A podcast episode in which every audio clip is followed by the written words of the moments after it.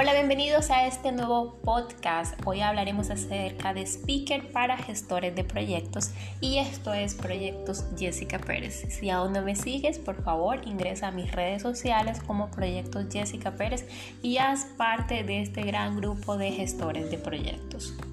Te habrás preguntado muchas veces qué es eso de ser speaker y quizás has conocido a personas de todas las áreas decir que son speaker. En este breve podcast te quiero hablar acerca de qué hace un speaker y cómo puedes impulsar tu carrera usando eh, algunas técnicas relacionadas a la oratoria. Entonces comencemos. ¿Qué es un speaker? Un speaker es básicamente un orador de alto impacto que además tiene un estilo y un grupo de seguidores y que se podría decir también es una persona que influencia. Son personas que se especializan en un tema y hablan de ello de manera muy apasionada. Entonces, ¿cómo puede ser uno? Lo primero que debes saber es que debes ser un gestor de proyectos para ser un speaker de gestión de proyectos. Que debes de tener experiencia relacionada a la gestión de proyectos. Y lo segundo es que debes también generar publicidad o venderte como un speaker de proyectos. Quizás podrás realizar algunas demostraciones a algunos públicos quizás más pequeños en la medida en que vayas adquiriendo experiencia, entonces ir con grupos más grandes. Aprovecha la parte virtual que ahora hoy en día está muy de moda para que te vayas desarrollando poco a poco. Según Mark Twain, hay dos tipos de oradores, los que están nerviosos y los que mienten, lo que significa que estar nervioso durante un discurso es algo completamente normal. Sin embargo, con el aprendizaje de habilidades y el uso de herramientas, el llevar a cabo esta actividad es mucho más fácil y agradable. Speaker para gestores de proyectos se trata de desarrollar habilidades que te permitan transmitir conocimientos e ideas en torno a la dirección de proyectos de una manera fluida, segura y conectando con el público. Hay cinco aspectos que debes de tener en cuenta. Primero, captar la atención del público. Segundo, capacidad de influencia. Tercero, creatividad. Cuarto, sensibilizar. Y cinco, nunca salir improvisado. Estas son algunas de las habilidades que un speaker de de gestores de proyectos puede desarrollar para lograr mejor el ejercicio de su trabajo a la hora de dirigir un proyecto. Y comencemos con la número uno que es captar la atención del público. La principal habilidad que debes desarrollar como speaker es la capacidad de captar la atención del público. Está comprobado que los primeros 5 minutos son los más importantes, ya que si durante ese tiempo no se logra el objetivo, la persona que te escucha tenderá a distraerse y no recibirá el mensaje de manera adecuada. Mi recomendación. Número 1 cuenta una historia de éxito, sea un amigo, una experiencia vivida o algo que hayas leído. Recuerda citar en caso de ser necesario. Las personas suelen conectar bastante bien con las historias. Número 2. Para captar la atención del público, muestra datos y estadísticas impactantes y reales. De esta manera podrás captar la atención de aquellas personas que tienen ese tipo de aprendizaje lógico. Número 3.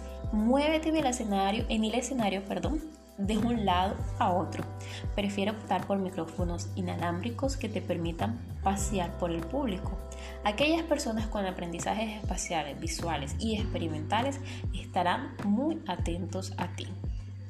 Y por último, un extra.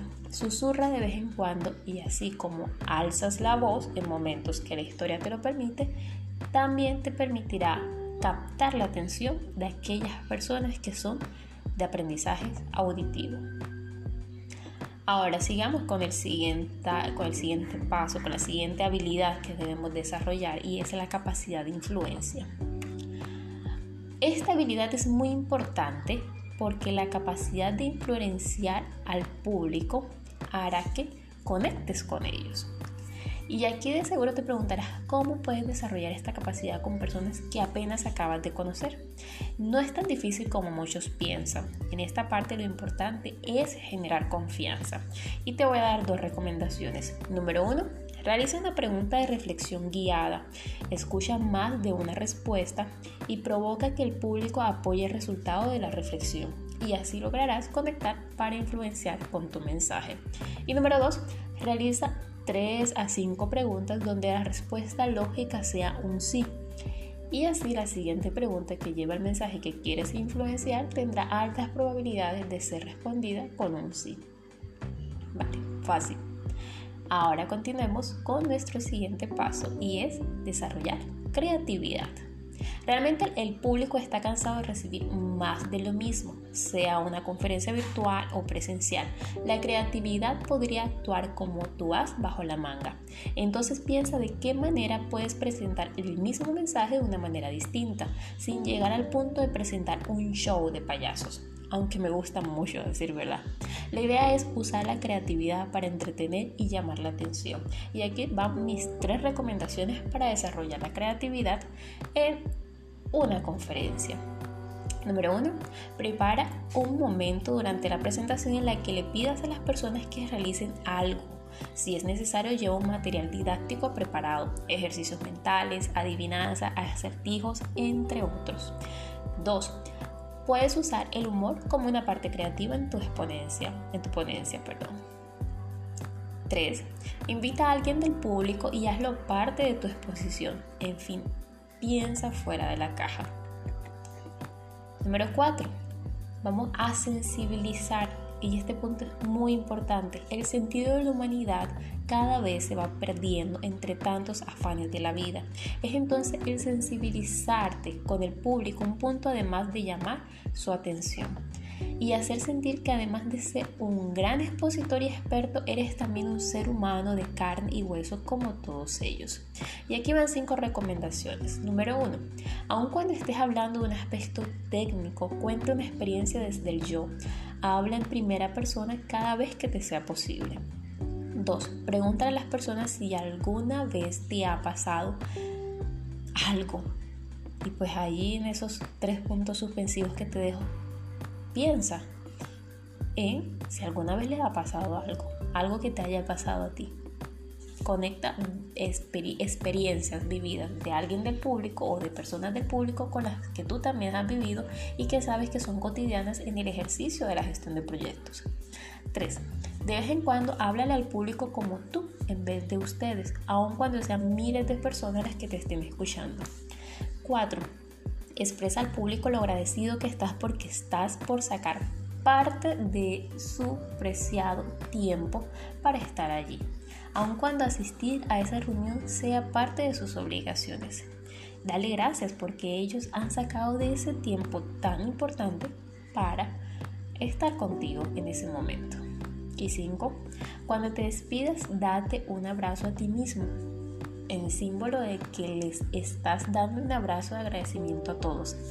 Está comprobado que cuando vemos ese gesto en una persona, en nuestro cerebro se activan los mismos sentimientos, como si estuviéramos recibiendo un abrazo. Qué lindo. Y por último, nunca salgas improvisado. Una cosa es improvisar, que a todos nos ha tocado, y otra cosa es salir improvisado. A la hora de improvisar, vas a usar tu creatividad y vas a usar también tus experiencias, pero siempre habla con seguridad, con serenidad y de manera pausada y de manera honesta con el público. Si quieres recibir más información, no dudes en visitar mi página web www.proyectosjessicaperez.com y de seguirme en las redes sociales como Proyectos Jessica Pérez. También puedes visitar mi canal de YouTube Proyectos Jessica Pérez. Eso es todo por hoy. Nos vemos en la próxima.